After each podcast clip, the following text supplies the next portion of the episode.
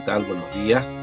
Eh, estamos en nuestra segunda sesión del seminario El Estado Social de Derecho que hemos organizado con una serie de profesores que gentilmente han dado su, su consentimiento para participar con mucha generosidad, como lo hace el profesor Juan Antonio Martínez, que ya prácticamente es un amigo nuestro eh, del Club Polités, ha participado eh, como ponente en dos oportunidades y, que nos sigue y alienta en forma constante respecto a este empeño que podríamos llamar de la sociedad civil. Eh, Juan Antonio, como ya le conocen y he enviado su currículum, como es habitual, él es doctor en Derecho, es profesor de la Facultad de Derecho y del Departamento de Filosofía del Derecho de la Universidad Complutense de Madrid.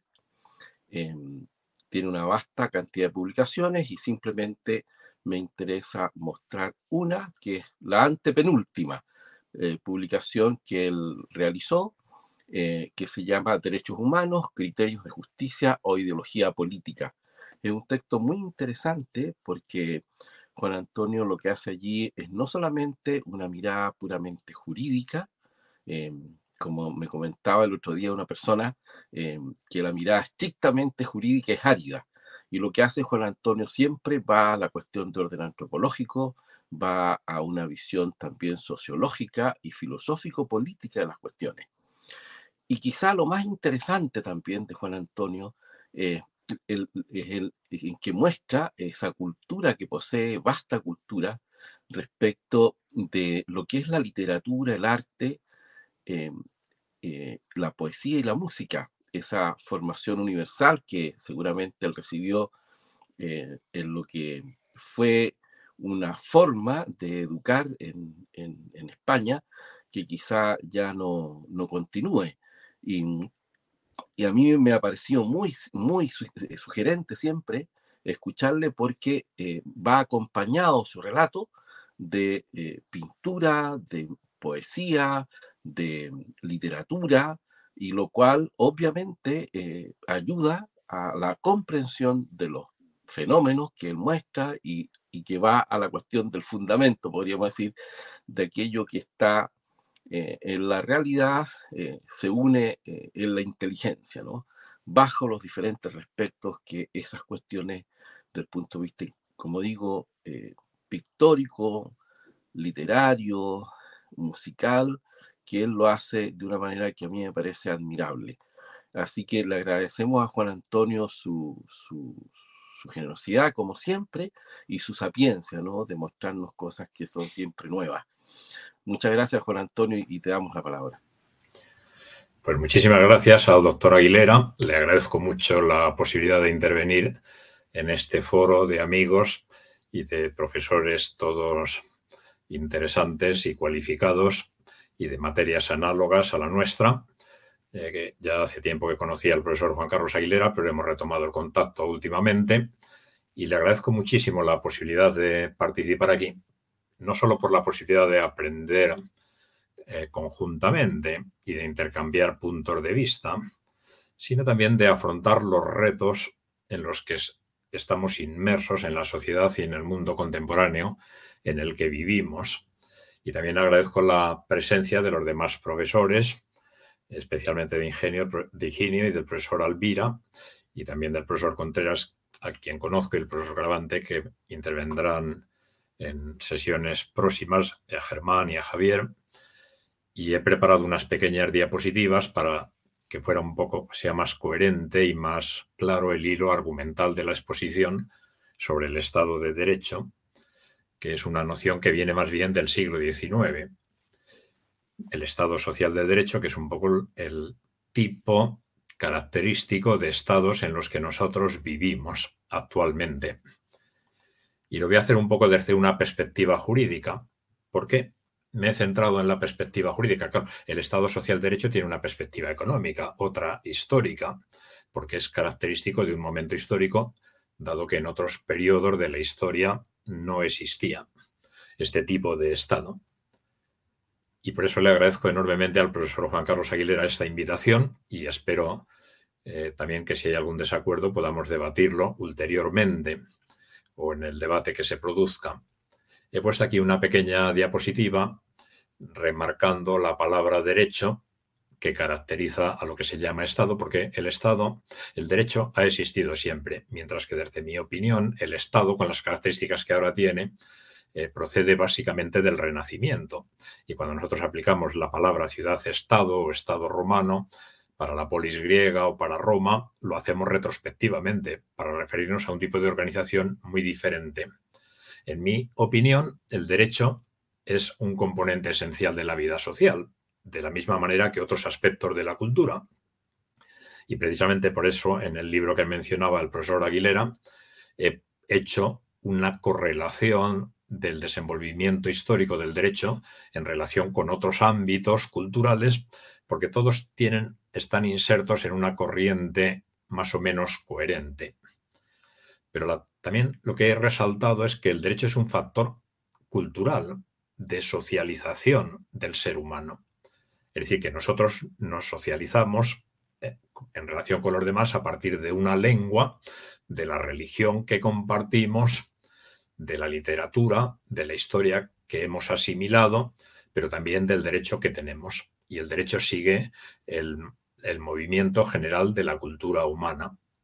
He puesto ahí en esa diapositiva el Parlamento de Normandía, que es un tribunal de justicia bellamente construido que magnificaba precisamente la función judicial en Normandía y que un poco es el antecedente del Parlamento inglés, cuyo edificio actual es del siglo XIX, pero que sigue un poco esta estética normanda, porque también acogían a una visión de la justicia característica y compartida.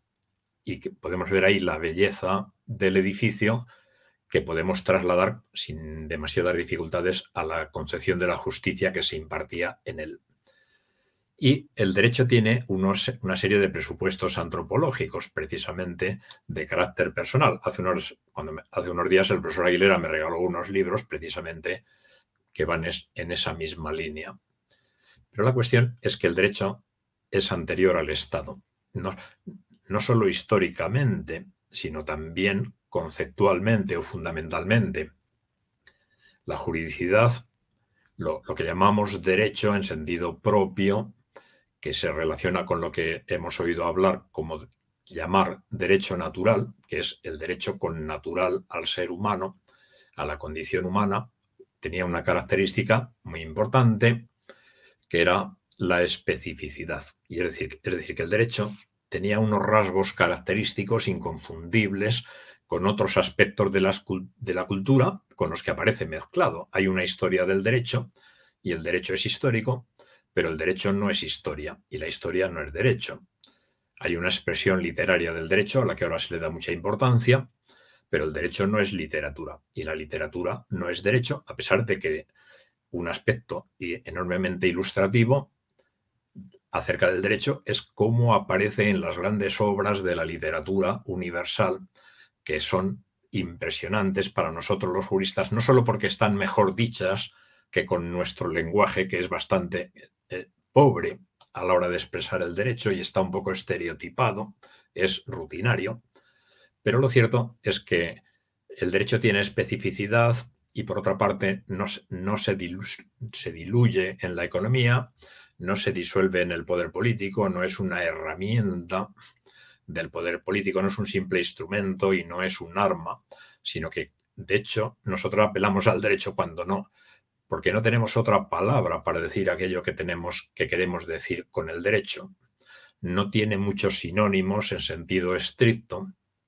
El derecho atribuye responsabilidad a nuestras acciones, define nuestros méritos y distribuye los bienes que tenemos, no solo los bienes materiales, sino también los espirituales, por decirlo de alguna manera. Ahí he puesto una pequeña fotografía de la abadía de San Michel entre entre Normandía y Bretaña, que es espectacular, grandiosa, pero que también es un poco representativa de ese modo de vida en el que los edificios, las ciudades y el entorno estaban armonizados también con la economía, con la música y con las leyes y con la concepción del ser humano, por decirlo de alguna manera. Y eso es un poco lo que quiero destacar con estas fotografías de estos edificios que están seleccionados, pero que obviamente hay multitud de ejemplos. En cuanto a factor cultural, el derecho, la lengua es un factor cultural que nos humaniza. No somos iguales si hablamos que si no hablamos. Eso, de hecho, Aristóteles dice que el ser humano es un animal que habla. La diferencia específica se puede poner en la razón, en el lenguaje o en otras actividades, en otras características, pero lo que está claro es que nos humanizan de una manera claramente relevante. El derecho y la cultura, he puesto un pequeño ejemplo, se cultiva. Y nos cultivamos con el derecho, igual que nos cultivamos con la lengua y con la literatura y con la gastronomía y con el folclore. Y he puesto ahí una pequeña poesía que hemos oído muchísimas veces, por lo menos cuando éramos niños y no había internet y no había televisiones, de Fray Luis de León, que precisamente dedicó a Carlos V cuando se retiró en Juste. Del monte en la ladera, por mi mano plantado, tengo un huerto que con la primavera de bella flor cubierto ya muestra en esperanza el fruto cierto, que es una poesía que nos invita a entender la cultura como cultivo, a veces de la tierra y del huerto, pero también de nosotros mismos. Y de hecho es famosa una frase de Cicerón que habremos oído muchas veces, que decía, quien junto a la biblioteca tiene un huerto no necesita nada, porque el huerto alimenta el cuerpo, la biblioteca alimenta el espíritu. Pero de la misma manera que si comemos bien tenemos una vida corporal más saludable, si alimentamos adecuadamente nuestro espíritu, tenemos una vida espiritual más sana.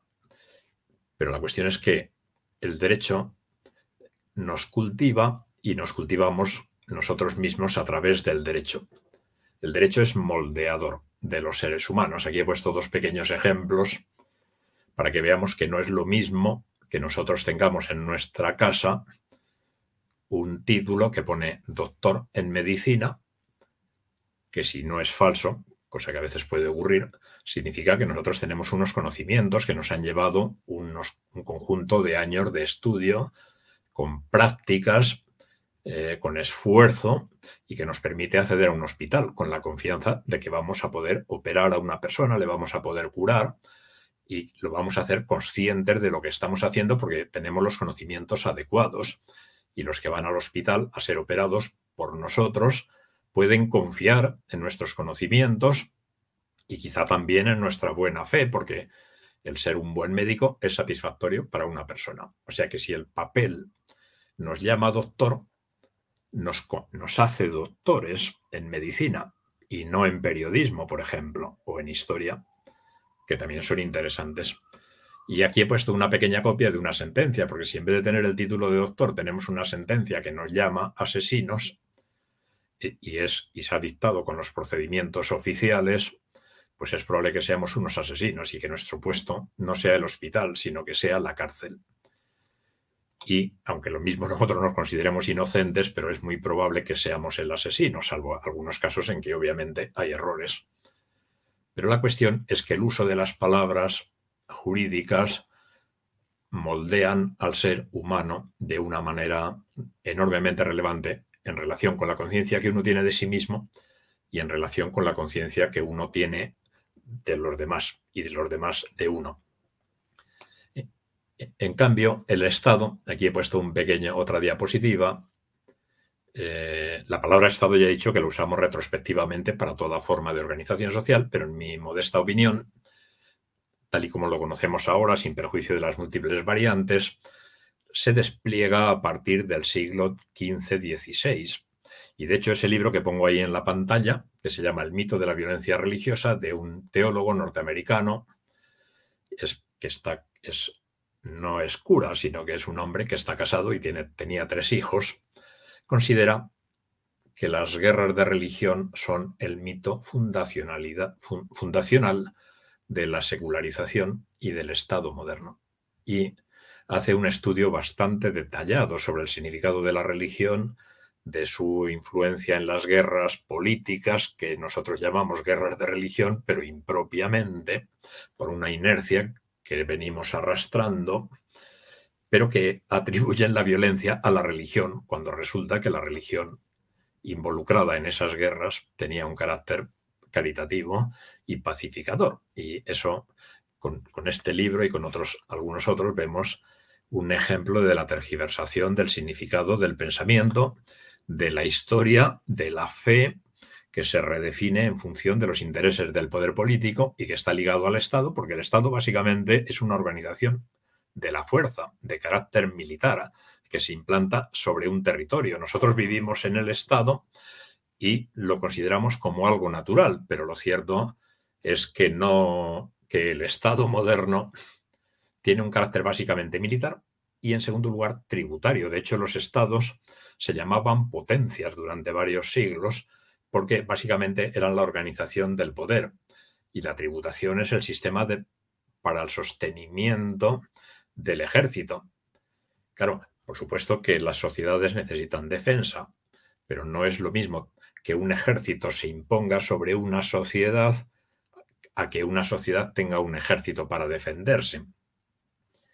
Pero la cuestión es que con la implantación del Estado, como he puesto ahí, se consolida lo que podríamos llamar espacio público.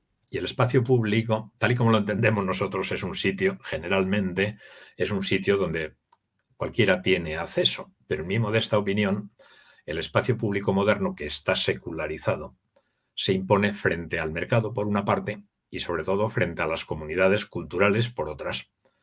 Y el mercado es un sitio donde todo se compra y se vende. La comunidad es donde hay cosas que se comparten. Es, lo que se comparte es el bien común. Pero en cambio el espacio público se, ha ido configurando como un espacio de lucha, un ámbito de lucha por la apropiación del poder y de los recursos. Y por tanto en ese espacio el bien común desaparece.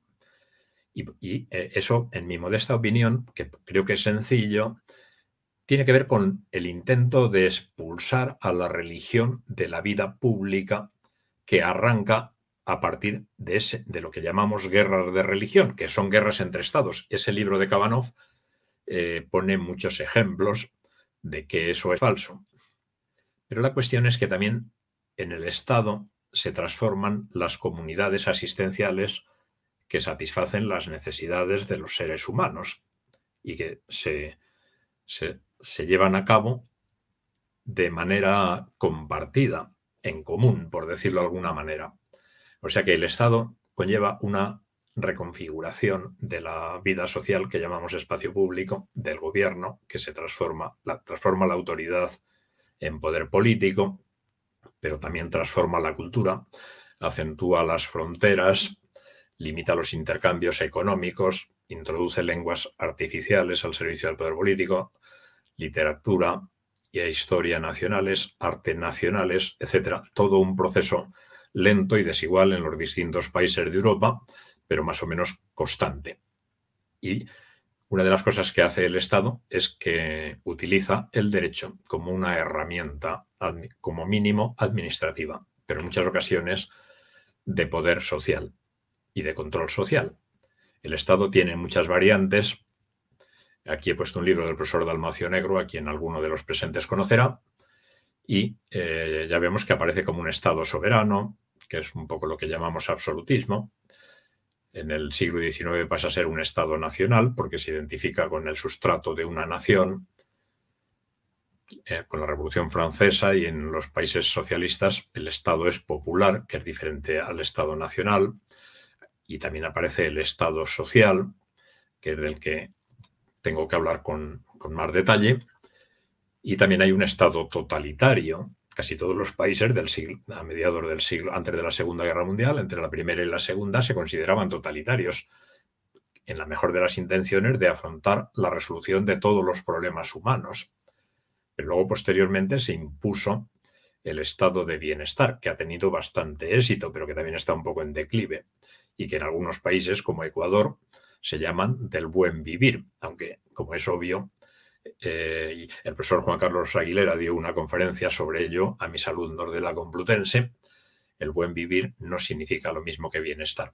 Pero hay dos tipos de estados adicionales que aparecen ahí y que quiero mencionar con más detalle. Uno es el estado fallido, que no aparece como una forma de organización política, pero es el resultado de una buena parte de los estados del mundo. Y luego otro tipo de Estado, que es lo que podríamos llamar narcoestado, que son estados que viven básicamente del tráfico y del control de las drogas dentro de un territorio. Las formas de estado que desarrolla ahí el profesor Dalmacio Negro son más detalladas casi. Es bastante amplio el elenco que hace y lo estudia con una gran sabiduría, más que la mía, porque es de, es de su especialidad. Pero también he puesto esta pequeña fotografía que aparece ahí, porque nosotros muchas veces podemos considerar que los estados son estados más que de derecho, de desecho, porque hay una enorme corrupción política, una degradación de las instituciones, de la justicia especialmente, pero también de la amistad y de las relaciones sociales, una degradación de la economía y de otros aspectos importantes, una degradación artística, porque la belleza del gran arte, de la tradición occidental, ahora mismo se ha traducido a una especie de quincalla artística, de entretenimiento, que no dice nada, pero sí entretiene con bastante eficacia a la población de la mayor parte de los países. Entonces, para que veamos un poco un ejemplo de que el derecho tiene diversos significados y que no es lo mismo el derecho tal y como se concebía en la tradición occidental a cómo se concibe dentro del Estado social y de derecho, que es como se define el Estado español, eh, he puesto ahí una cita del artículo 47 de la Constitución española que emplea la palabra derecho. Pero, y dice que todos los españoles tienen derecho a disfrutar de una vivienda digna y adecuada. Los poderes públicos promoverán las condiciones necesarias y establecerán las normas pertinentes para hacer efectivo este derecho, regulando la utilización del suelo de acuerdo con el interés general para impedir la especulación y la comunidad participará en las plusvalías que genere la acción urbanística de los entes públicos. Y he escogido este artículo porque creo que es relevante, pero sobre todo porque es el prototipo de los derechos sociales. Los derechos sociales están proclamados en casi todas las constituciones, por eso se llaman sociales los estados, pero también están recogidos en los pactos de derechos económicos eh, políticos, civiles, económicos, sociales y culturales de 1966. Y por eso este artículo y su significado es paradigmático, en mi modesta opinión, de lo que significan los derechos sociales. Cuando nosotros queremos comprarnos una vivienda, eh, por lo menos en España, pero en Chile supongo que el procedimiento puede tener alguna diferencia, pero básicamente será lo mismo. Si uno se quiere comprar una vivienda nueva, va a un sitio donde hay un solar con una caseta de obra que se puede llevar y poner y quitar en un, con un camión y, y ha visto una publicidad y va allí, se informa, le enseñan unos planos, le hacen un contrato privado, le dan unos avales y eh, cuando uno en, eso, en ese contrato y en esos avales no dicen que uno tenga derecho a la vivienda, sino que la empresa que la está construyendo es propietaria del terreno y que tiene el propósito de construir unas viviendas y que fulanito está interesado en comprar una vivienda que normalmente se tardan en construir dos años y que en ocasiones se retrasan por distintos factores. Y cuando se acaba de construir la vivienda, que normalmente son dos años o a veces alguno más, eh, uno va al notario y hace una escritura pública y ya pasa a ser propietario, pero en la escritura pública tampoco se dice que tenga derecho a la vivienda digna. Pero lo cierto es que aunque no lo pone en, el, en los contratos, ni en los avales, ni en los planos, ni en la memoria de calidades que nos dan, que son papeles, pero que sí que tienen, todos esos papeles tienen un significado jurídico porque remiten a figuras precisas del Código Civil. Sabemos lo que es el aval, está firmado por una entidad bancaria. El dinero que nosotros damos anticipadamente está garantizado por un banco. El banco puede quebrar, pero normalmente garantiza eso. Y lo que uno normalmente consigue es una vivienda con todos esos papeles, con firmas, sellos y cosas por el estilo. O sea que uno adquiere un derecho de verdad, porque si a uno ha comprado la casa del piso tercero A y le dan el cuarto B, pues uno puede ir al tribunal. Si la casa tiene defectos, si hay datos de la memoria de calidades que no se corresponden con lo que a uno le entregan, puede reclamar, puede reclamar por vicios ocultos, por defectos, por responsabilidad del arquitecto. Hay que tener en cuenta que cuando uno se compra la casa normal, actualmente consigue más o menos con bastante precisión aquello que le han dicho, aunque a veces obviamente hay algunos problemas.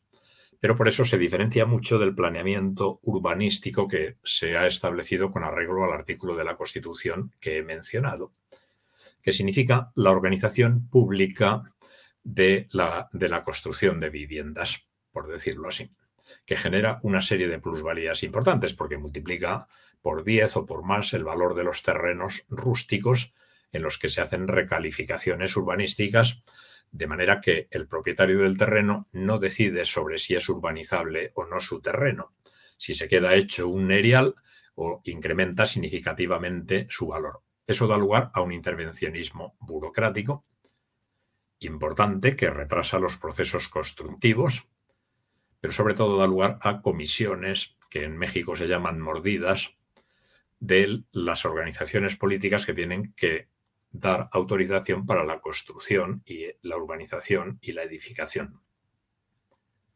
Claro, para conseguir esos permisos normalmente no hay que pagar, pero muchas veces sí que hay que luchar por ellos, hay que moverse, pero ocultamente. Y por tanto, cuando se habla de derecho, se está hablando de una visión alternativa del derecho, diferente a la que aparecía en los contratos de adquisición de la de compraventa y de avales y cosas por el estilo.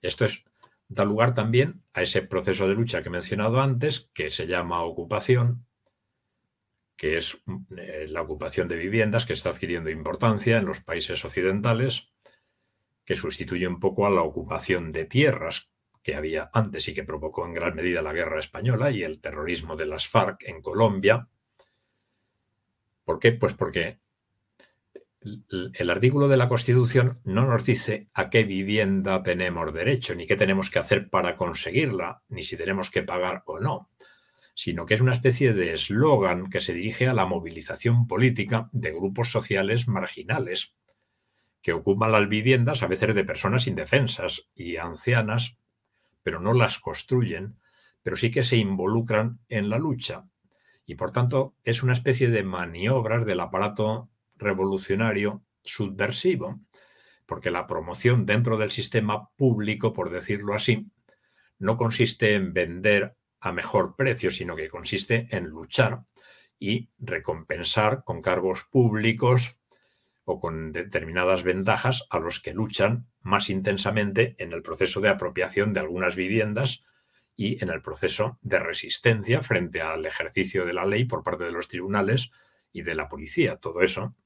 O sea que esto forja combatientes, no forja personas que estén a gusto en su casa o no forja constructores especialistas en fontanería o cosas por el estilo, o en electricidad, o en poner las puertas o las maderas, sino que eh, con este procedimiento se alienta con el, con el eslogan del derecho a la vivienda digna, la lucha política, que está adquiriendo dimensiones relativamente importantes, claro. Y también ese artículo introduce una ineficiencia y un monopolio que he tratado de ejemplificar en estos gráficos, porque que introduce una distorsión económica, por una parte, porque el valor de los terrenos urbanizables depende normalmente de su proximidad a determinados núcleos de población. Y en cambio, cuando hay una intervención pública, como se ve en el gráfico de la derecha, el valor de toda una esfera circular se concentra en un pequeño segmento de esa esfera cuya eh, carácter urbanizable depende de una decisión política, no depende del valor natural y de la utilidad de los recursos naturales, especialmente de la tierra, sino que se concentra con una decisión arbitraria del poder político que casi siempre está vinculada a supuestos de corrupción, a información privilegiada que permite que haya gente que compre tierras donde se va a declarar urbanizable y multiplique artificialmente sus beneficios, conociendo simplemente a los que toman esas decisiones, que no se responsabilizan de ellas porque eh, dan lo que se ha llamado muchas veces publicitariamente un pelotazo. Pero también introduce un elemento de control social que no afecta solo a la tierra, sino también al estatus público, por ejemplo, de las drogas, que no se venden, obviamente, porque no hay un comercio, porque están prohibidas, está, pero está prohibido el tráfico, pero no está prohibido el consumo de drogas, por lo menos en España. Y entonces, ¿eso qué ocurre? Pues que todo el tráfico, que no es comercial, se remite a un control político, que es un instrumento de control social bastante grave, si tenemos en cuenta que la importancia que tiene el consumo de drogas en las sociedades democráticas actuales. Cuando yo era niño estaba prohibido el consumo de drogas, había algunas, pero en pequeños grupos, y ahora mismo se ha generalizado. Y es un problema grave. Todo eso tiene que ver con el espacio público, con la utilización del espacio público como un ámbito y como un proceso de lucha, con un ámbito donde no hay mercado, donde no hay comunidad, donde no hay bien común. De hecho, como habremos visto en el artículo de la Constitución, se emplea la palabra interés general que es una noción rusoniana que aparece en el contrato social y que sustituye a la idea del bien común. En el espacio público las cosas no se compran ni se venden, no hay oferta ni demanda, sino que se conquistan con la lucha. Y pues hay un pequeño cuadro que se llama el bolchevique, del característico del realismo socialista, donde la multitud de los manifestantes es una especie de gigante que pisotea los edificios del antiguo régimen y los derrumba y allana el camino de la revolución. Pero claro, en la lucha política tienen ventaja los revolucionarios, los que matan indiscriminadamente, los terroristas. Y lo digo un poco a propósito para que veamos el papel que tiene el terrorismo en la implantación del espacio público. Se lucha indiscriminadamente, no hay reglas de la guerra justa en la revolución. Se atemoriza a la población, se destruyen demasiadas cosas, en realidad se destruye casi todo en la práctica. No, en el espacio público no hay bien común, no hay bien compartido. Eh, se puede ver con respecto a los hijos, se puede ver con respecto al arte, a los símbolos que hay en la vida pública y a la lucha que hay precisamente por la ocupación de la vida pública de manera simbólica, aparentemente irrelevante. Entonces, Claro, nosotros muchas veces entendemos espacio público como lo que es de todos, pero claro, pero si eso fuera así, tendríamos que establecer las reglas de uso correcto y de mantenimiento de lo común, que es lo que hay en todas las comunidades, y que en cambio el espacio público, como podemos ver ahora mismo con el vestido eh, y la pornografía y otros aspectos de la vida, lo que busca es expulsar a determinados sectores sociales que no están dispuestos a aceptar determinadas condiciones de vida, los expulsa de la vida pública y por tanto dejan de participar de esa lucha, que cada vez es más restrictiva, según podemos ver en casi todos los procesos revolucionarios. Claro, para eso tiene un papel fundamental la ideología. La ideología ha tenido muchos tratamientos importantes. Eh, hay diferentes nociones de la misma, pero mi opinión es que es un sustituto de la cultura y del pensamiento humano, que afecta al arte, afecta a la filosofía y afecta a la literatura y a la historia y a todos los aspectos de la cultura, que tiene un carácter gnóstico, como ha destacado Fegelin, que tiene que ver con el hermetismo, y también tiene un carácter combativo mientras que la cultura, como hemos visto en la cita de Fray Luis de León, y en cualquier huerto que cultiva alguien, o que ya, ya se puede cultivar un huerto, una casa, la literatura o lo que sea, pero todo está relacionado con la noción de cuidado. La ideología, por el contrario, tiene un carácter destructivo. Y en este libro, que es interesante porque trata sobre Ucrania, aunque se había escrito antes del actual conflicto, eh, dice muchas cosas importantes sobre la hambruna que se provocó en Ucrania, unos 5 millones de muertos. Hay gente que considera que son 10, pero la cuestión es que los kulaks, que eran los campesinos ucranianos, que tenían propiedad privada, mientras que los rusos tenían propiedades comunitarias en muchas ocasiones, se llamaban entre ellos paisanos, gente de la misma tierra que cultivaba los mismos tipos de productos, tenía el mismo tipo de animales, y en cambio Stalin hizo un enfrentamiento entre kulas, que eran los campesinos acomodados, y los comezmani, que eran los obreros del campo, por decirlo así. Provocó un enfrentamiento y el llamar kulaks a alguien significaba una condena de muerte. Y como el campesino lo sabía, pues tenía que defenderse por todos sus medios. Y como al fin y al cabo el poder político lo tenían los otros, los arrasaron a todos, los quitaron los bienes, les destruyeron las casas, les dejaron a la intemperie y murieron todos esos millones de personas en un proceso que está descrito en ese libro. Pero claro, que a uno le llamen campesino acomodado, pues puede significar que ha cultivado una tierra, una familia, que la ha sacado adelante. Pero claro, si te lo llaman en un contexto revolucionario de lucha, significa una condena de muerte. Y por tanto, las nociones ideológicas eh, dan primacía a la praxis revolucionaria. No se pueden entender.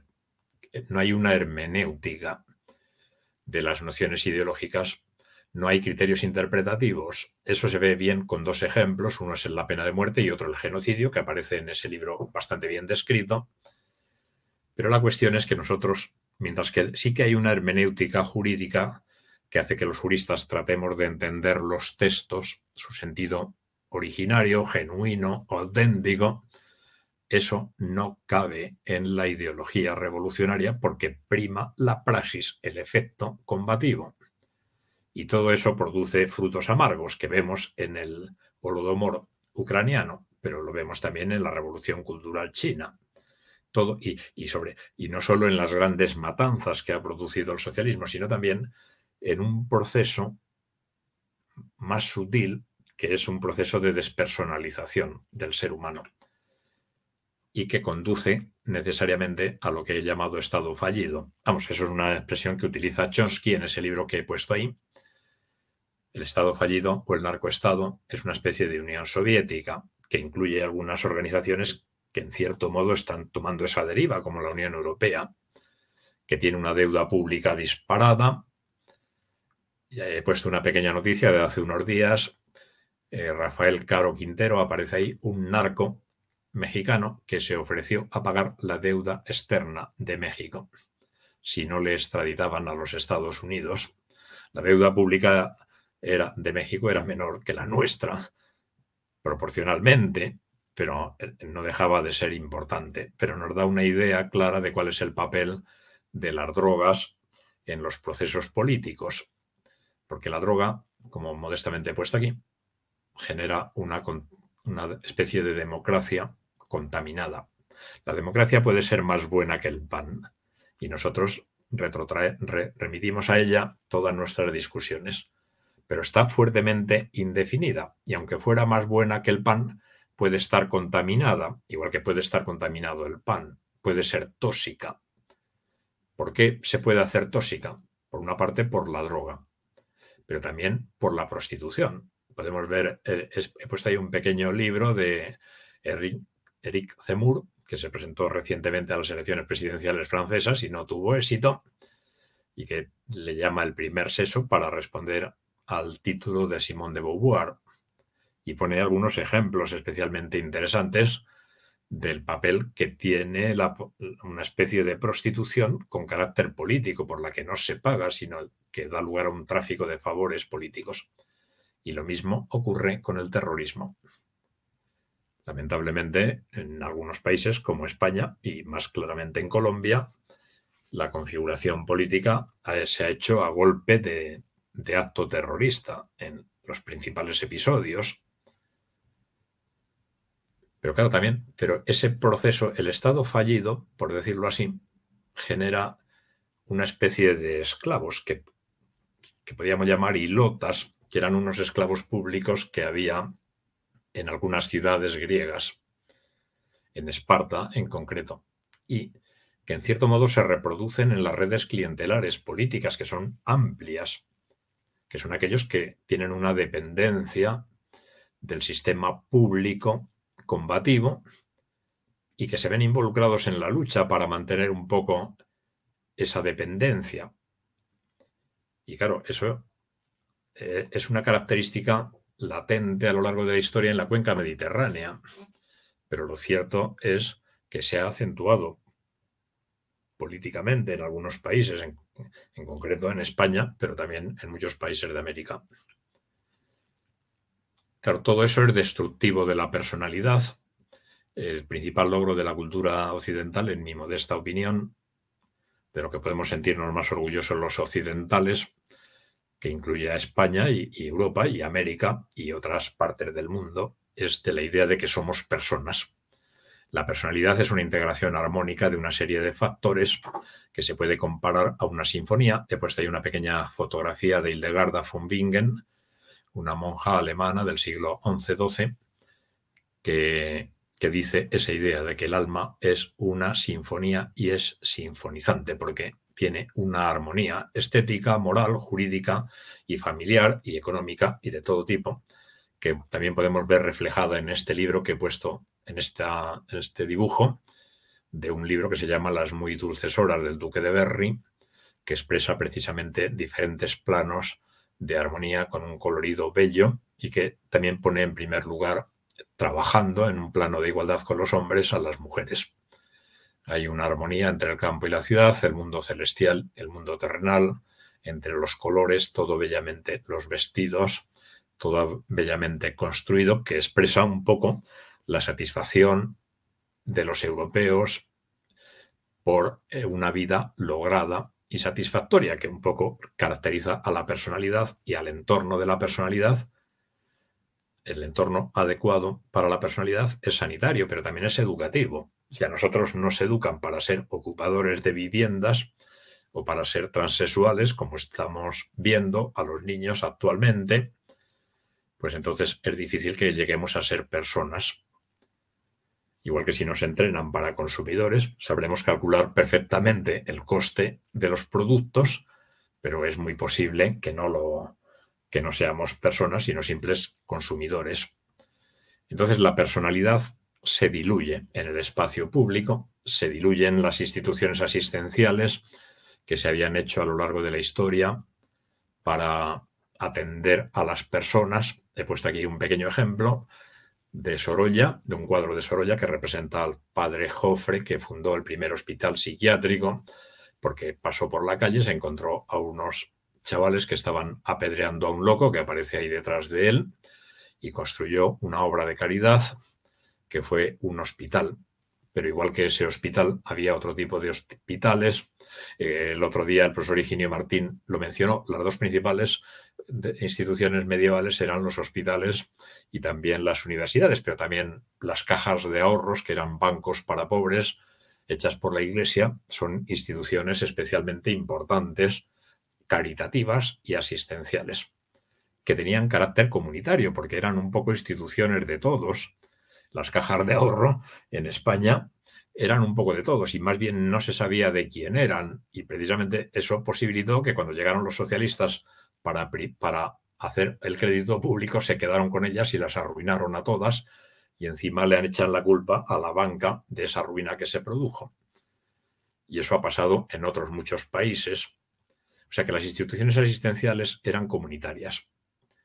Eh, pero claro, han sufrido, he puesto aquí otro cuadro de Sorolla especialmente interesante, porque esas instituciones asistenciales, no solo las cajas de ahorro que he mencionado antes, sino lo mencionó también el profesor Higinio Martín el otro día, porque en América, curiosamente, había muchas instituciones asistenciales, y de hecho he leído un libro sobre Lima y hace un listado enormemente satisfactorio de las instituciones que había en el siglo XVII había recogimientos de mujeres para las mujeres abandonadas, también había hospitales, había orfanatos.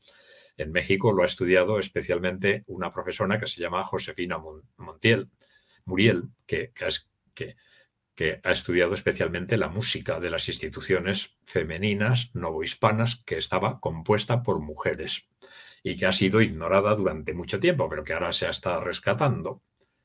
Pero la cuestión es que el espacio público produce una apropiación de las nociones morales de las culturas, de la noción de perdón. En algunos países se obliga a pedir perdón y en relación con el terrorismo se pide perdón, pero lo cierto es que ese perdón no es un perdón personal, es un perdón que se exige políticamente para no ser estigmatizado. Hay actividades asistenciales de ONGs, pero que más bien eh, sirven para establecer políticas públicas, se ha infiltrado otras instituciones educativas, sanitarias, a la propia familia. Claro, no es lo mismo llamar a un conglomerado de seres humanos, llamarlo serrallo, que llamarlo familia, pero ahora mismo en España la palabra familia designa a las dos cosas, por decirlo así.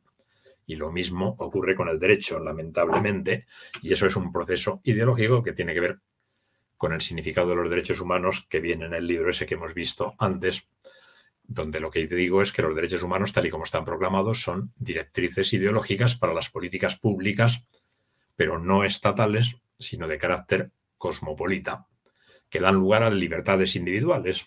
Pero en el espacio público las libertades individuales no es algo que se tengan de manera gozosa, sino que es algo por lo que hay que luchar y por tanto hay que salir a la calle, hay que involucrarse en la lucha política para conquistar unas libertades que una vez conquistadas se monopolizan y no se reconocen a los enemigos, como podemos ver en los procesos sociales.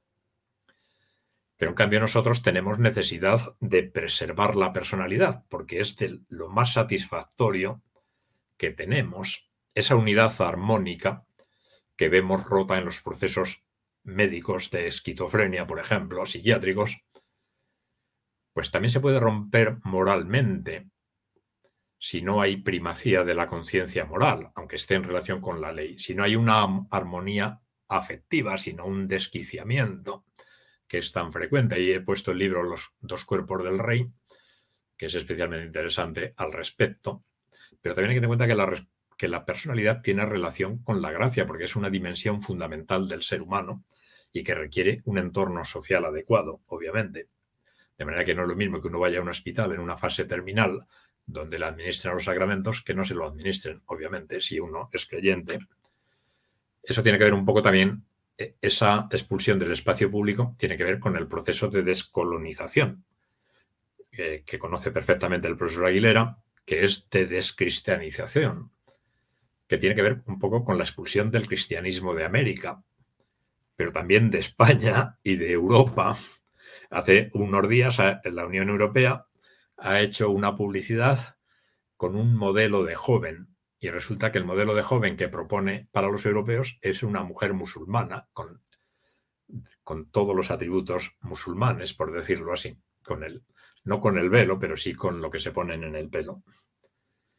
Y entonces, pero claro, al expulsar el cristianismo de América también se, se expulsa la latinidad, a pesar de que muchas veces se llama Latinoamérica, un poco incorrectamente, pero la latinidad es grecorromana y helénica. Y, pero, pero claro, el mundo grecorromano se ha proyectado al mundo por el cristianismo. En el mundo islámico, la noción de filosofía y de derecho grecorromana tiene muy poca importancia. Y, y, en América, si este proceso continúa, va a tener poca también. En cambio, para nosotros, eso no significa que los romanos no fueran crueles, que lo eran en extremo, pero nos transmitieron el derecho y nos transmitieron una lengua y la cuestión es que tampoco se precisa la forma de integración de los diversos grupos culturales de América, ni de Europa, obviamente, ni tampoco de los Estados Unidos, sino que se los involucra en una lucha política. Y he puesto un pequeño ejemplo de los mapuches, que es conocido en Chile, y que ya veis que invocan la autodeterminación, pero es obvio que la palabra autodeterminación no forma parte de su lenguaje ancestral. Y esto nos plantea una serie de retos, porque la autodeterminación hace depender los recursos naturales y las riquezas, el trabajo, la planificación de la economía, de la familia y de la sexualidad de la lucha política. O sea que estos grupos que se integran en la lucha política, igual que las clases sociales, no buscan vivir y compartir su cultura, sino insertarse y ocupar el espacio público y solo lo pueden hacer combatiendo con otros grupos y aunque invocan derechos, lo cierto es que lo hacen en el mismo sentido que hemos visto en la Constitución española para el urbanismo. Y en cambio, lo que nosotros llamamos Estado social en realidad es una sustitución de las comunidades, que ha, ha sido suprimidas y suplantadas por el Estado. Las comunidades tenían bienes comunes, requieren una protección patrimonial, económica, cultural, moral y espiritual sobre todo de lo personal. He puesto ese dibujo ahí de San Juan en la isla de Patmos, pero necesitan evitar la intervención del espacio público. Vamos, esto es muy sencillo. Nosotros, en cuanto compartimos un bien común, por ejemplo, tanto en Chile como en España, como en México, en Colombia y en Portugal y en Italia y en Polonia, eh, nuestro sistema educativo no puede seguir las directrices que se están dando ahora mismo para el sistema educativo público, porque destrozan a los niños, los enfrentan, los enfrentan a los padres, criminalizan a los padres a través de los hijos, de la, de la juventud y de la adolescencia. Y entonces una comunidad necesita, y es lo que, en lo que estoy interesado, una protección de lo personal donde el sacrificio de las personas que han hecho por sus hijos, por sus empleados, por sus educandos, tenga sentido, donde tenga sentido el perdón y la reparación. He puesto ahí una pequeña cita de Chesterton, quien nunca se priva de lo lícito jamás evitará lo prohibido, porque la mayor parte de nosotros venimos de familias cuyos antepasados han hecho sacrificios enormes para que nosotros saliéramos adelante. A veces solo lo reconocemos tarde, pero, es difícil no reconocerlo, y eso da lugar a una comunidad. Y el Estado podríamos decir, totalitario, no permite afrontar la existencia de comunidades. Eh, la dinámica del Estado totalitario, que se llama social, es autodestructiva, porque es un proceso revolucionario latente o larvado, y todos los procesos revolucionarios son destructivos. El Estado da lugar a un Estado fallido y a un narcoestado. Y por tanto, mi opinión es que habría que constituir una especie de Estado dual, con dos sistemas asistenciales diferenciados, compartir lo menos posible, solo las funciones estatales básicas, el ejército, la justicia penal y la tributación, y que el resto dependa de comunidades con pertenencia voluntaria, que tienen nociones diferentes del bien común. Porque claro, si nosotros llamamos Estado de Derecho y Estado social o de bienestar a las comunidades, debería establecerse un poco las condiciones en que el bien común es compartible. En concreto, por ejemplo, la familia. Ahora mismo la familia en España no existe, porque cualquier cosa se llama familia, pero lo mismo pasa un poco con el derecho y con otras actividades. Si no hay bien común, eh, el bien común, como he puesto ahí al final, perdón, no se comparte en una sociedad pluralista porque el pluralismo es una fragmentación política de la sociedad, es un régimen de partidos que da lugar a un intento de dominación, a veces con artilugios y con procesos eh, que son transitorios, pero que son depredadores. En España lo estamos viendo, pero creo que en Chile también. En, Chile el movimiento que se produjo hace dos o tres años con la subida del transporte, que fue enormemente destructivo, como sabréis perfectamente, pero en el, pero en cierto modo se ha reproducido en España, pero en España subió el 10% la electricidad y prácticamente se amenazaba con el mismo proceso que en Chile. Y en cambio ahora ha subido el 500% y no hay ningún problema, porque el poder político no lo ha utilizado.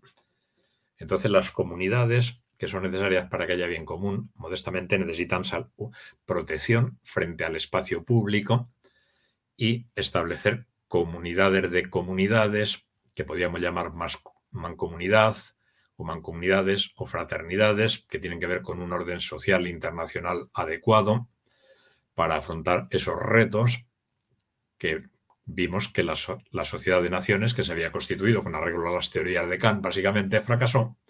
La ONU podríamos decir que es una organización militar de estados que no es de naciones sino de estados. Según el artículo 3 no pueden pertenecer los estados y en cambio puesto ahí un, el escudo del imperio que integraba en el mismo orden moral y jurídico a un conjunto amplísimo de instituciones sociales y que tenía un poco que ver con esta especie de mancomunidad o fraternidad donde los hombres son hermanos a pesar de sus diferencias y comparten formas del bien común.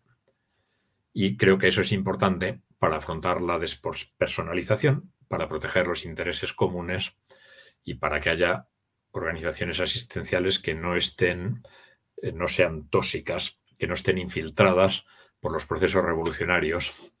Y con esto acabaría y si hay alguna pregunta, con, muchísima, con muchísimo gusto contestaría. Agradezco a todos enormemente la atención prestada y especialmente, al profesor Aguilera la organización de este seminario. Pues nada, muchísimas gracias. Muy bien, Juan Antonio, muchísimas gracias por tu excelente presentación, como, como ya anunciábamos, con mucha referencia de la literatura, la pintura em, y los ensayos, lo cual ayuda a, a concretizar más la cuestión. Te damos muchísimas gracias por tu exposición y, también a quienes han participado eh, escuchándote y mirándote en, en este sentido. Muchas gracias, Juan Antonio. Muchísimas gracias a ti. Un abrazo. Un abrazo.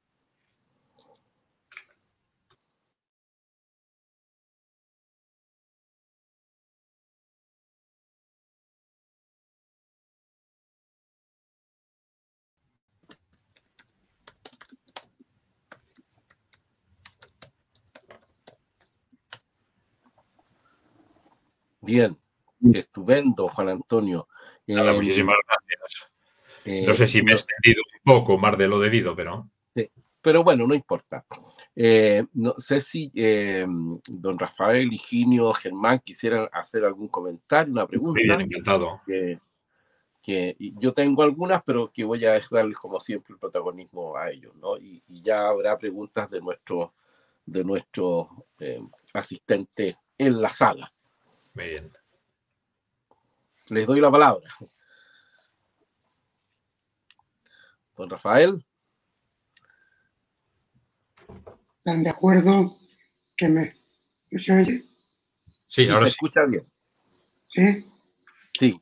Estoy tan de acuerdo y le felicito por la exposición que me cuesta por el momento trabajo encontrar una pregunta este, este, lo que pasa es que suscita y pone sobre la mesa eh, cuestiones, a mi cuestión, muy sutiles, que las ha tratado muy bien. Perdón. Y de mucha trascendencia. Por ejemplo, la diferencia entre lo público y lo común el sábado pasado. Nos referimos un poco a eso. Y luego, implícitamente, si te he entendido bien, lo que has dejado caer es que el mejor sentido de lo social ha sido introducido, el mejor, por la Iglesia Católica en el mundo. Ha sido la Iglesia Católica la que ha hecho hospitales, universidades, atención de ancianos, todo lo que hoy día se considera social, se lo ha robado el Estado a la única que toda la historia lo había hecho, que era la Iglesia. Y es sorprendente porque el Estado no lo hace con el mismo espíritu que, lo había hecho, eh, que falta la atención a la persona en cuanto tal. Y luego ese tema se sigue en, otro tema central que es religión y política. Es decir, un Estado social de derecho, lo social se lo inventa la Iglesia pero va el Estado y la quita en medio. Entonces, y se queda el invento de la Iglesia, que era lo social. Eh, pero, pero el Estado, como muy bien has dicho, es incapaz de crear comunidades, sobre todo el sistema de partidos políticos. Yo no he visto en mi vida una cosa tan universalmente aprobada por todos los medios de comunicación y tan criticada por todo el mundo como el sistema de partidos. Eso no funciona. Es es un mal social. Hacen daño generando enfrentamientos. Pero no se atreven a cambiar el sistema. Y, es un sistema, si la religión y la comunidad buscan la unidad, el, el sistema de partidos busca lo contrario. Hmm. Pero ¿para qué vamos a estar pagando para que una serie de personas se peguen entre ellas y cobren de nosotros? Hmm. pegándose entre ellas, cobran nosotros. Sí, así es, lamentablemente. Es que habría que decir ya de una vez que ese sistema hay que cambiar. Queremos lo social, claro, claro que lo queremos. Y queremos lo común, claro que lo queremos. Pero estamos hartos de la tomadura de pelo del juego de los partidos.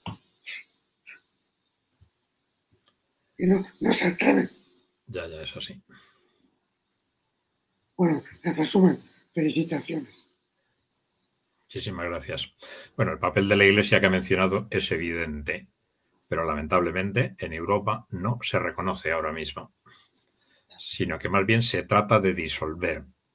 Y, se ha materializado en esas instituciones, en los edificios que tenemos en todas las ciudades europeas, todas las ciudades europeas y americanas, que al fin y al cabo son proyección de las europeas, pero con elementos autóctonos, por decirlo así en América hay muchísimas ciudades que son patrimonio de la humanidad. Están en pie, tienen edificios, tienen iglesias, tienen catedrales, tienen palacios, pero también tienen hospitales y tienen universidades y tienen conventos que eran instituciones culturales. Pero claro, el Estado, como dijo el profesor Eugenio el otro día, el Estado eh, eh, está hecho por tipos que han luchado para hacerse con el poder. No conocen los procesos productivos, ni tienen la cultura para cultivarla, sino que pagan una cultura política que muchas veces es destructiva. Claro, una cosa es el Estado protector de la comunidad y otra cosa es una maquinaria de poder que utiliza a la comunidad, que es lo que llamamos Estado en el mal sentido, pero que es como funciona la mayor parte de los estados actualmente y que son depauperantes. Nosotros, vamos, en eh, Chile y en España y en todos los países, venimos de, antepasados que no han comido en muchas ocasiones para dejar las tierras a su familia. Se las podían haber comido y haber gastado. Y en cambio, nosotros ahora mismo con la democracia estamos dejando a nuestros sucesores una deuda pública impagable con el sistema público, que va a explotar cualquier día, porque no nos privamos de nada, por, no a título personal, sino a título político.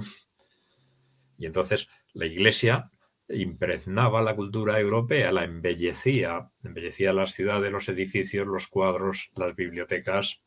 La una de las principales bibliotecas de México, la de Puebla, se llama Palafosiana porque la hizo un obispo que estuvo en Guillermo eh, de Burgo de Osma. Y, eh, pero claro, pero la cuestión es que no solo impregnaba el espíritu, sino que se materializaba en instituciones es en la música, en, la belleza, en el cuidado del cuerpo humano, en el decoro, en el vestir, en casi todos los aspectos de la vida.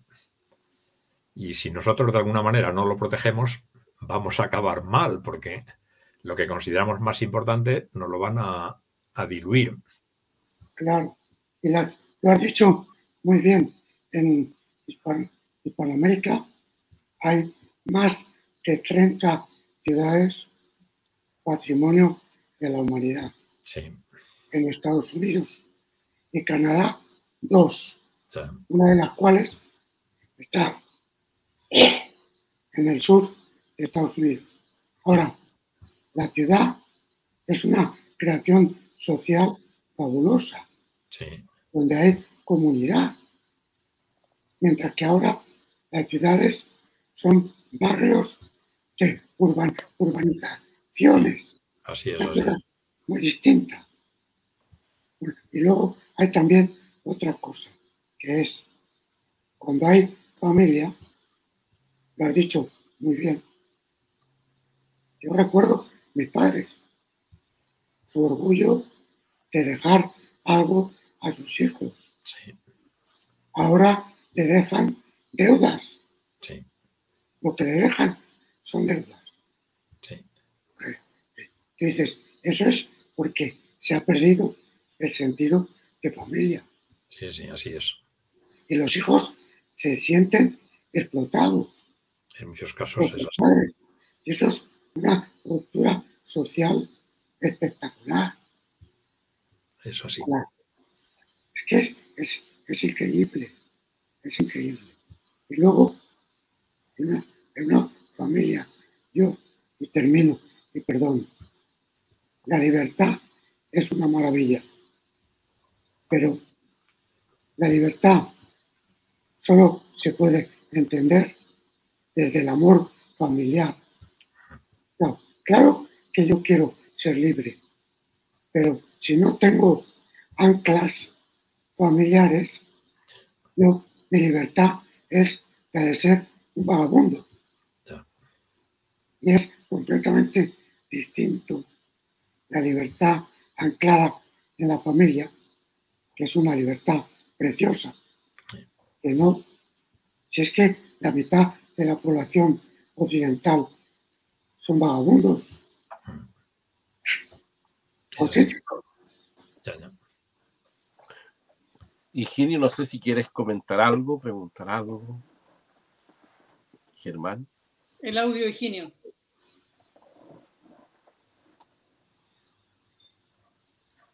No se te escucha, Higinio. Ahí sí. Ahora, este último que habéis comentado me parece muy interesante desde el punto de vista de la antropología. O sea, que hayamos pasado de un sistema en el que los antecesores dejan un legado a un sistema en el que los antecesores dejan una deuda es un tema, es una inversión de, la secuencia temporal antropológica, muy interesante. Yo creo que tiene efectos antropológicos y políticos y éticos muy interesantes. Estaba recordando, oyendo a Rafael, eh, Los Miserables de Víctor Hugo, donde la depravación sobre las depravaciones son unos adultos que se aprovechan del trabajo de, los hijos. ¿eh? Eh, pues eso es exactamente lo que, lo que nos encontramos ahora. Las generaciones presentes están viviendo a cuenta de lo que trabajarán sus descendientes. ¿no? Claro, en una sociedad además en las que eh, los descendientes escasean.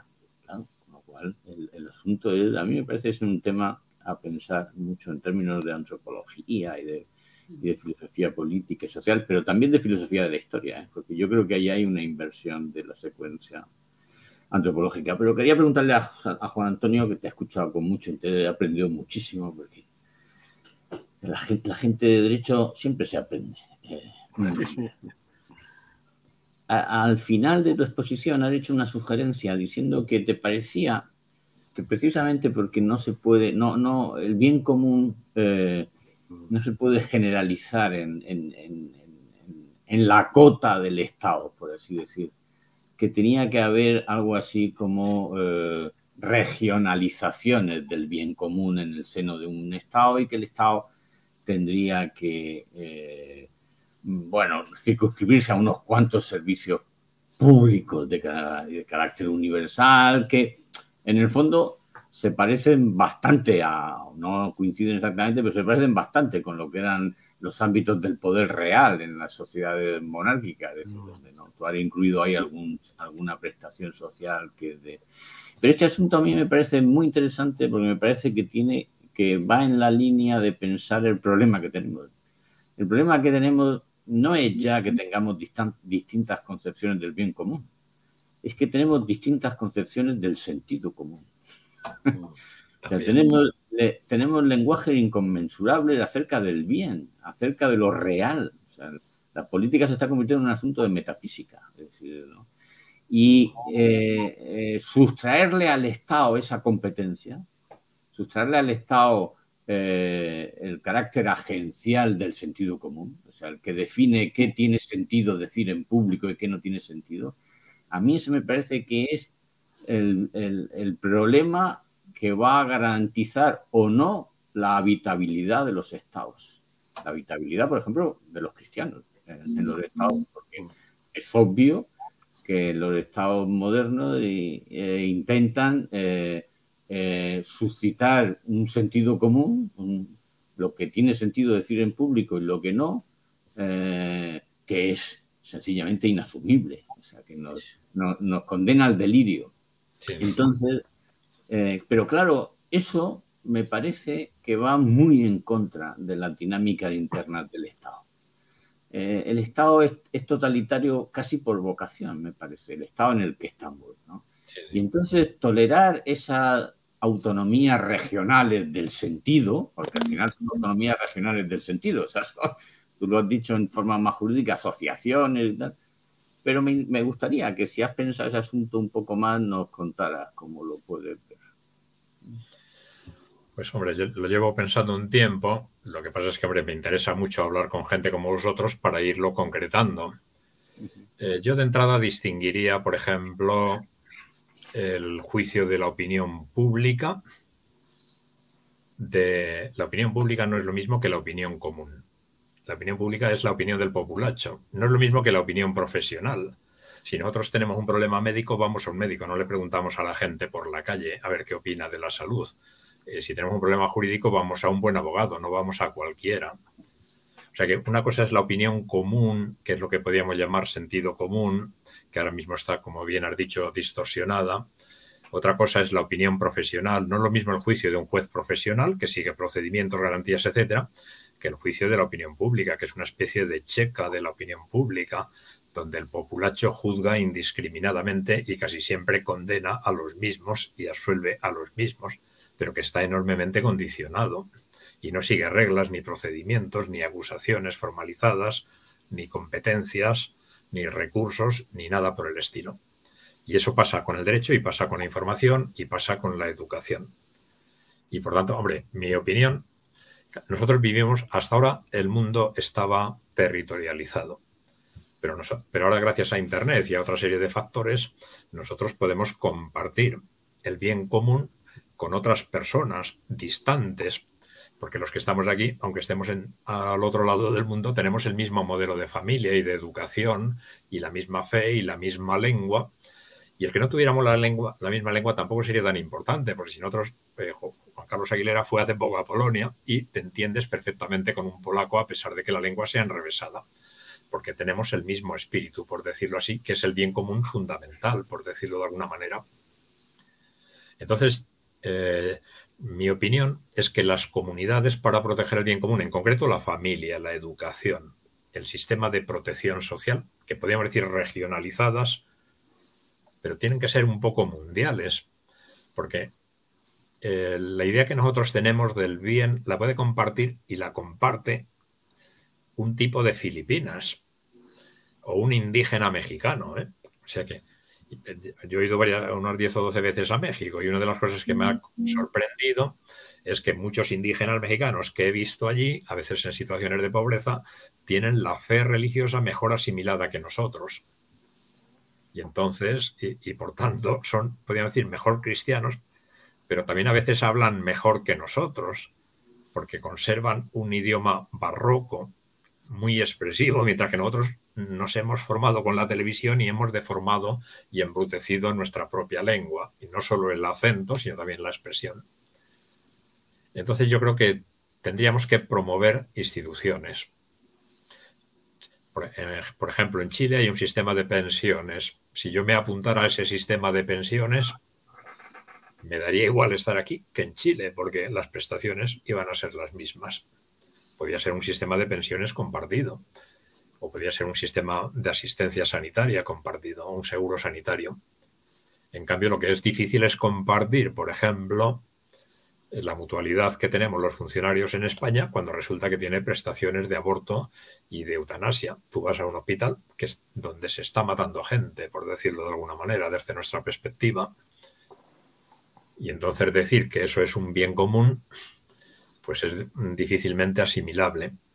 Yo lo que estoy interesado es un poco afrontar los retos, por decirlo así, del espacio público que es combativo, que no es compartido, que es un espacio de lucha, que es destructivo de las instituciones existentes, que las permeabiliza, las infiltra, las disuelve desde dentro y, eh, en la medida de lo posible, constituir nuevas comunidades para participar del bien común, que no sea solamente una idea, sino que también esté materializado, por decirlo así, igual que lo ha estado a lo largo de la historia en los ejemplos que hemos visto. O sea que en, América eh, muchos grupos indígenas tenían, eso se ve claramente, y os lo recomiendo, en las, en las misiones que tenían los jesuitas en Bolivia y en el Paraguay, donde había iglesias, pero también había eh, comunidades asistenciales y había una música excepcionalmente buena, que si uno la oye y no es experto, no la distingue del barroco italiano ni del barroco alemán.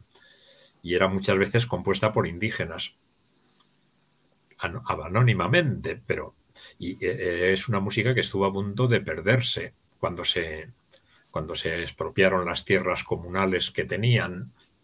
Y ese patrimonio musical es paralelo al arquitectónico, pero es paralelo también al derecho, a lo que se llamaba derecho indiano, que era el derecho común, pero adaptado a América.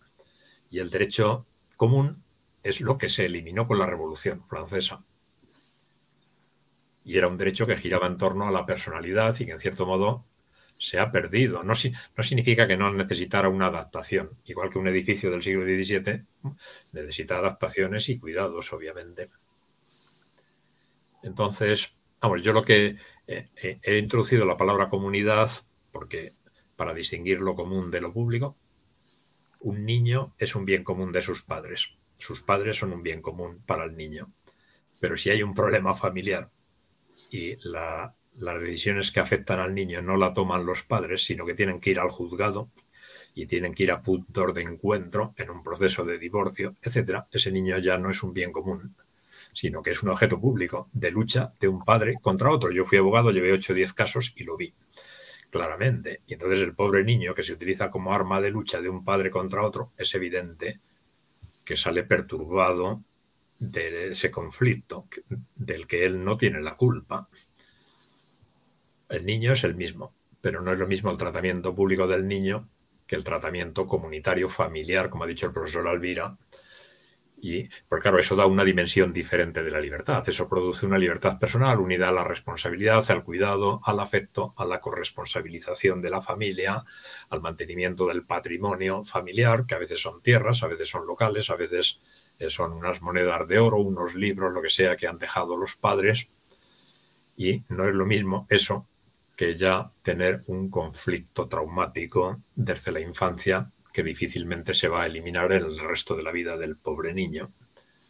Claro, eso si le pasa a un niño, pues es una catástrofe, pero si le pasa al 80% de la población, como estamos viendo en España, pues, y en otros países, vamos, no solo aquí, pero pues es mucho más catastrófico. Entonces, si nosotros no tenemos alguna protección de la familia, es que un poco el problema que tenemos es que la gente inteligente a veces sabe y cree que si él dice la verdad al gobierno, el gobierno le va a escuchar, pero yo no he visto a nadie que le haya escuchado al gobierno, aunque sea persona inteligente.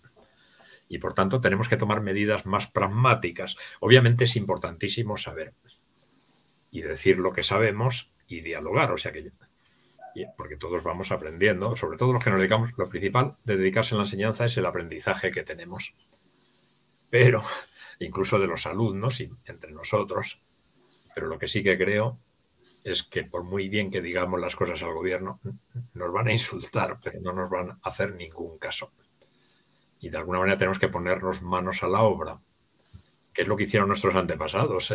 la primera caja de ahorros que se hizo en Mérida la fundó un obispo que se llamaba Maxona, que ha estudiado el profesor Orlandis, puso el dinero, puso una cantidad de oro suficiente para que hubiera crédito que se daba a los pobres, pero también fundó un hospital al lado de una iglesia. La iglesia todavía se conserva allí. O sea que no dijo qué es lo que había que hacer. No digo yo que lo tenga que hacer un obispo, una institución de crédito, ni un hospital, ni un colegio, pero sí que nos tenemos que poner un poco manos a la obra porque es que si no, eh, estamos dando voces en el vacío, por decirlo así, aunque sean bien dichas. Es un poco, perdón, mi opinión. Bueno, había los montes de piedad también. Sí, sí. Un invento católico italiano. Sí, sí, así es. Es que la iglesia atendía a todo. A todo, sí. Eh, una cuestión, eh, hay dos eh, de, nuestros asistentes que son miembros que, dirigen, uno una fundación de ayuda a las embarazadas, Pedro Álamo y, Juan Eduardo de la Suerda que dirige una fundación de educación. Que eso ya muestra de, qué va el asunto con nosotros, que es bonito esta, esta configuración. Pero, y les agradezco que estén. Eh, bueno, hay, hay más gente, ¿no? Y una pregunta que quería formularte, o más bien que pregunta, una reflexión y que pueden todos ayudar, y especialmente tú, Juan Antonio, es lo siguiente. Pareciera que en el fondo el Estado social de derecho, podríamos denominarlo el Estado individualista del derecho, y que en el fondo el derecho en el sentido originario, que ordena lo común, Em, en el fondo se ha convertido en un derecho de los derechos individuales.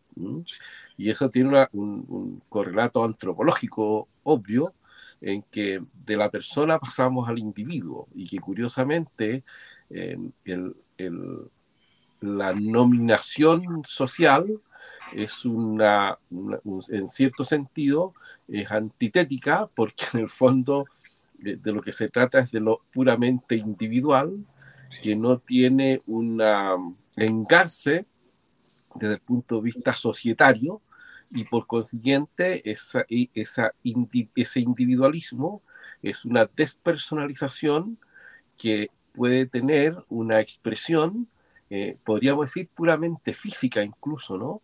Eh, desde el punto de vista de que em, eh, lo común que planteaba Higinio la, la semana pasada pasa a ser lo público ahora, ¿no? Pero lo público en el sentido de que se ha despersonalizado lo común. Eh, no sé qué te parece y también ahí yo creo Eugenio y don Rafael podrían decir algo, porque no sé si estoy inteligiendo bien el asunto, digamos. Bueno, yo eh, creo que es un proceso de despersonalización. El cristianismo, a partir de los debates trinitarios y cristológicos, eh, introdujo la noción de persona. Mm la sociedad se personalizó, no solo los seres humanos, sino también las instituciones. Apareció la personalidad jurídica, los pueblos, las ciudades, los reinos, las corporaciones, los gremios tenían personalidad jurídica. Pero con el Renacimiento, eh, la personalidad, como bien has dicho, se individualizó. El individuo es un tipo aislado, monadal, autónomo, por decirlo así. Es independiente. Eh, no se relaciona, no se conforma con los demás, no se adapta a los demás ni los demás a él. Pero en el mercado el individuo tiene que pagar para consumir. Y en cambio en el espacio público no tiene que pagar, pero tiene que luchar. Y ahí su lucha no vale para nada si no se inserta en grupos y en organizaciones de lucha. Pero la cuestión es que cuando uno se mete, si nosotros nos metemos en la facultad de veterinaria, acabamos siendo veterinarios. Si nos metemos en la de historia, acabamos siendo historiadores. Si nosotros nos metemos en una sociedad de consumo, acabamos siendo consumidores o productores o proveedores o comerciantes. Si nos metemos en el espacio público, acabamos siendo compatientes, luchadores, eh, líderes políticos y muchas veces terroristas como se ve un poco en el caso del Che Guevara y en otros casos similares. O sea que las opciones que tomamos y el entorno social en el que nos insertamos nos conforma, porque en cada uno subyace una antropología diferente y en cada sociedad también. Y un poco la importancia es, lo importante es darnos cuenta de cuál es la antropología subyacente. De eso nos damos cuenta, porque hace 20, 30, 40, 50 años, muchos de nuestros líderes, por decirlo así, se percataban del cambio antropológico que se estaba operando socialmente y daban las alarmas pertinentes, pero no se hacía caso. Decían que había fuego, no se veía, porque el proceso era lento y ahora mismo ya nos estamos viendo claramente inmersos en un cambio antropológico que tiene que ver con el transhumanismo por una parte y la transexualidad por otra, que obviamente produce un tipo humano que no se corresponde con la tradición occidental, sino que tiene que ver un poco con la idea del superhombre de Nietzsche, por decirlo así, pero que responde un poco al modelo, a, a dos modelos, a tres, por decirlo así. O sea, nosotros no sabemos lo que es el superhombre más que literariamente, pero si viéramos al viejo de la montaña de la secta islámica de los asesinos, lo podríamos ver perfectamente reflejado. Y también si viéramos a los marajás de la India, que tenían un poder absoluto sobre las castas inferiores, nos podemos hacer una idea. Pero el transexualismo va más o menos por la misma vía. Y entonces, y ahí está el peligro, porque el superhombre solo existe sin el infrahombre. Y la cuestión si es si el infrahombre vamos a ser nosotros. En un libro de Dostoyevsky que se llama Los demonios, que probablemente hayáis leído, es especialmente importante porque trata un poco proféticamente de este proceso de lucha revolucionaria. Y, y, claro, al final lo resuelve magistralmente con el episodio del Evangelio de San Lucas sobre la expulsión de los demonios de los cerdos. Y el endemoniado se queda sentado a los pies de Cristo escuchándole. Pero claro, es un proceso de transformación de la cultura que conlleva un cambio antropológico. Lo que es el hombre lo es, pero obviamente el ser humano se moldea culturalmente de manera muy intensa.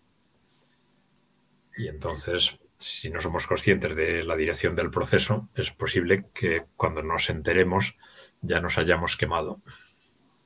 El maestro Álvaro Dors siempre recordaba el texto de Diderot, uno de los padres intelectuales de la revolución, que decía, il faut absolument, hay que acabar, finir con la sociedad familiar. Es decir, la revolución trae un Estado deliberadamente individualista. Lo que quiere es acabar con el peso jurídico de la familia. Sí, es. Deliberado. Es así, pero hasta hace unos años no lo habíamos visto tan claro como ahora. Vamos, se veía venir, pero. Higinio, no sé si quieres hacer alguna acotación sobre el punto de vista antropológico y luego Germán. Una muy pequeñita, ¿no? Sobre este asunto. Eh, es que mm, antes he dicho que el Estado me parece que tiene una especie de dinámica interna de aspiración totalitaria, ¿no? Que no, no me refiero a la forma del totalitarismo político, me refiero a que tiene una aspiración interna a ser el, único punto de vista relevante. ¿no? Este asunto me parece, y a mí me parece que el momento en que lo logra es el momento en el que, por ejemplo, quiero decir, pues claro que las comunidades políticas se organizaban y tenían su derecho y tenían lo que fuera, y, pero esos derechos muchas veces hacían acepciones en virtud de la diferencia. Si uno era padre, si uno era hijo, si era siervo de no sé quién o siervo de no sé cuánto. ¿no?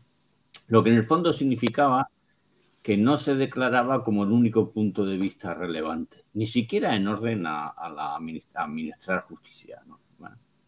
Pero claro, hay un momento en que en la historia de Europa se piensa, Estado revolucionario creo yo, que eh, para que la justicia sea lo sea, tiene que asimilar una forma de igualdad por la que el compareciente ante, ante la justicia, ante el Estado en general, tiene que comparecer despojado de su diferencia sexual, despojado de su diferencia religiosa, ni la raza, ni la religión, ni el sexo, ni la edad, en realidad, pueden ser eh, dimensiones relevantes.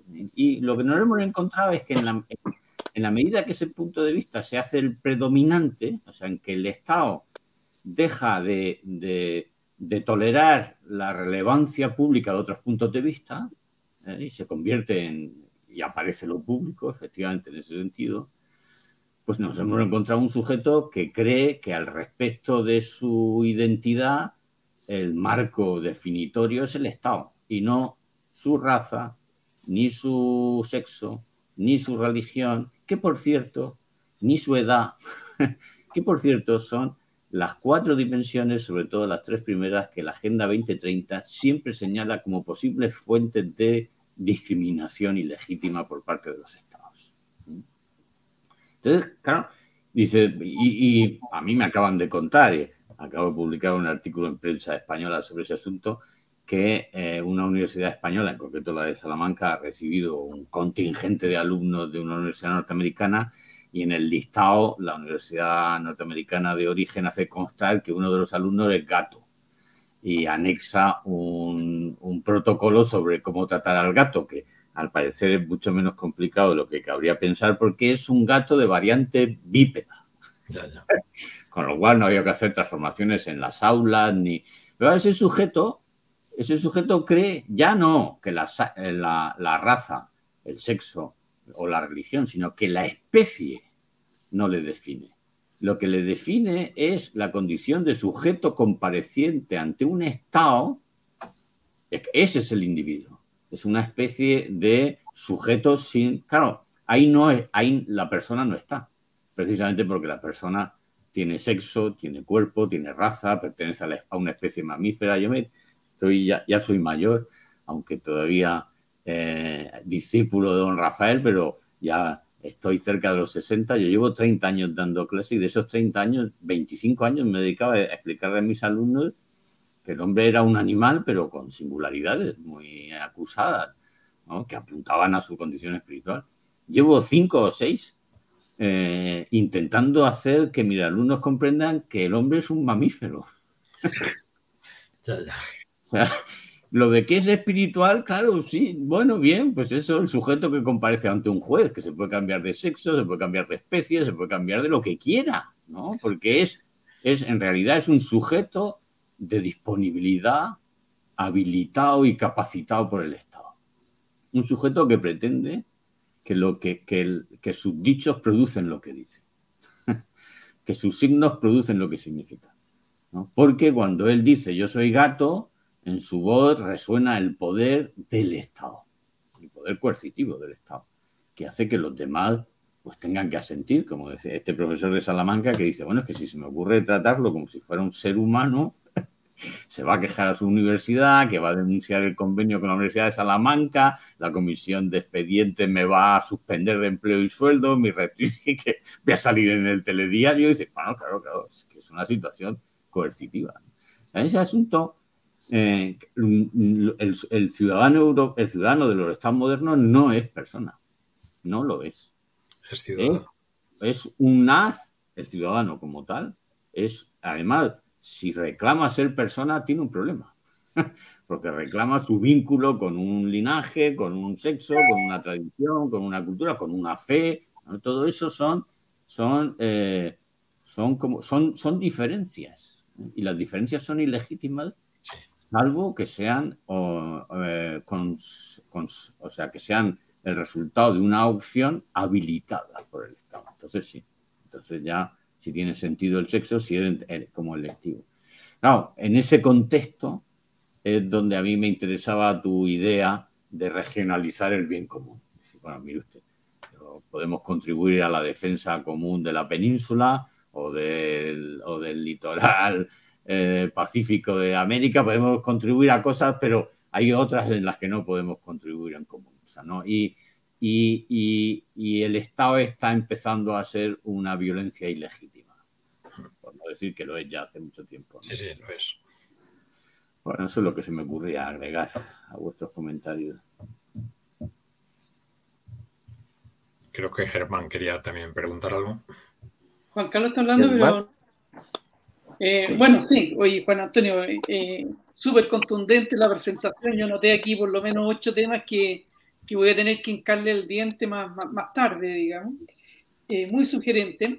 Pero hay un tema que, que me particularmente lo encuentro atingente, de acuerdo a lo que se ha dialogado ahora, y es que esta sustitución de la ideología hacia la cultura, al pensamiento, en definitiva, hoy día la, ideología sustituye a la política con mayúsculas.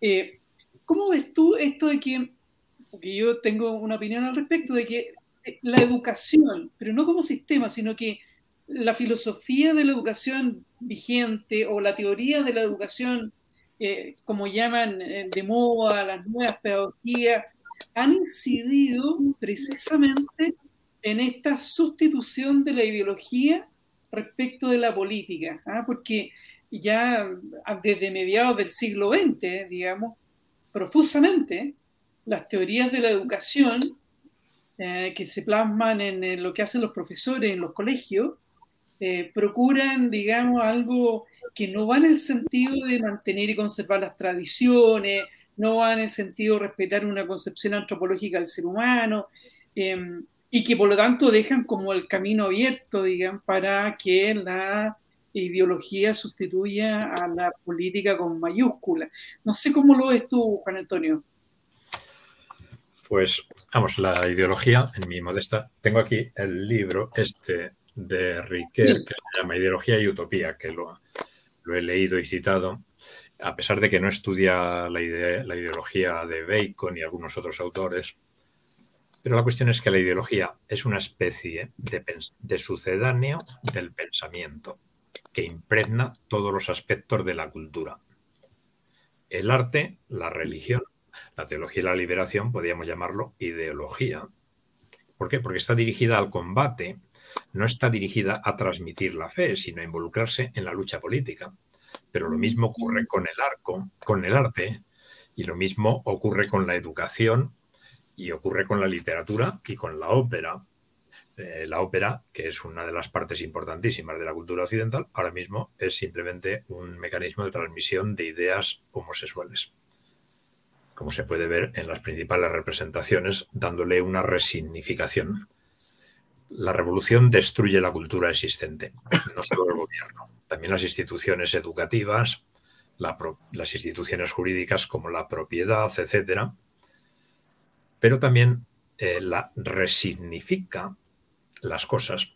No las destruye materialmente, pero cuando les damos un significado completamente distinto, ya no se pueden considerar cultura, y eso se está haciendo ahora mismo con los museos en clave feminista, con la arqueología en clave feminista, no se sabe quién pintó lo de Altamira y cosas por el estilo, pero todo, todo se pone al servicio de la lucha revolucionaria. Es un proceso de transformación social que, como ha dicho el profesor Higinio Martín, implica también una transformación antropológica. Y eh, la cuestión es que la educación, ahora mismo, por ejemplo, el gran problema es transmitir algo, porque según las teorías dominantes, hay que educar en competencias para que el alumno haga por su cuenta lo que quiera. Y por tanto, el profesor que quiere transmitir algún contenido se supone que es autoritario y está condicionando el futuro del niño. Pero claro, el profesor no condiciona el futuro del niño porque el niño está fuertemente condicionado por la televisión y por el mundo del espectáculo en el que nosotros vivimos. Y entonces, claro, eso es una frustración total del profesor que ha tenido que hacer un esfuerzo muchas veces ímprobo para entender las cosas que quiere transmitir a los demás y que ve que para el niño con la nueva mentalidad no tienen ninguna importancia porque el niño está centrado en el entretenimiento cotidiano. Entonces eso forma parte de la ideología, que no haya autoridad en la escuela, que no haya autoridad en la familia, que no haya autoridad en el gobierno, que el poder político esté descarnado en bruto, por decirlo así, que produzca variaciones estratégicas.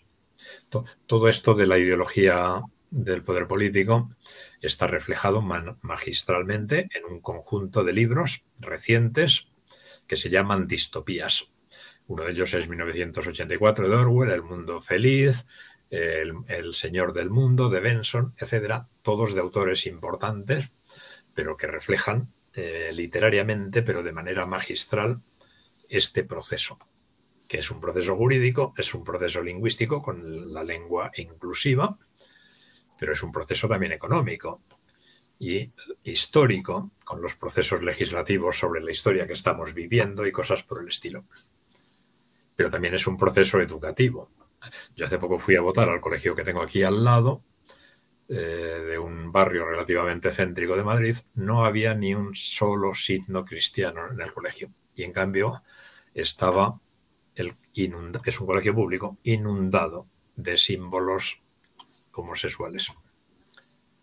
Y entonces decir que ese colegio es de todos es un insulto. O sea que el, proceso educativo es un proceso de concienciación política para la lucha que ahora se centra en la homosexualidad, obviamente. Muy bien. Bueno, justamente ahí está la pedagogía de la concientización, ¿no? De Pablo Freire, que es una que es una variante justamente de la teología de la liberación y del marxismo con revestimiento de cristianismo que es incompatible, pero en fin. Bueno, eh, no sé si alguien quisiera comentar algo más y para ya termino a la, a la exposición y agradecerle, como siempre agradecemos con un aplauso virtual a nuestro a nuestro ponente que fue muy interesante. Estoy a vuestra disposición. Muy bien. Muchísimas gracias. Muy bien, Juan Antonio. Un abrazo grande, don Rafael, Higinio. Una alegría que te puedas incorporar a estas tertulias. Igual a Germán, ¿no?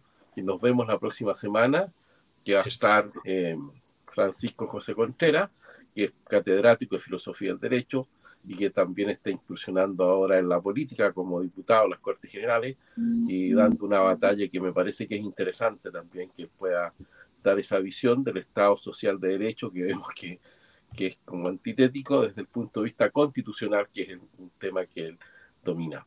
Que esté muy bien. Un abrazo grande. Muchas gracias. Muchísimas gracias a todos. Un abrazo. Un abrazo. Juan Carlos, yo... Dime.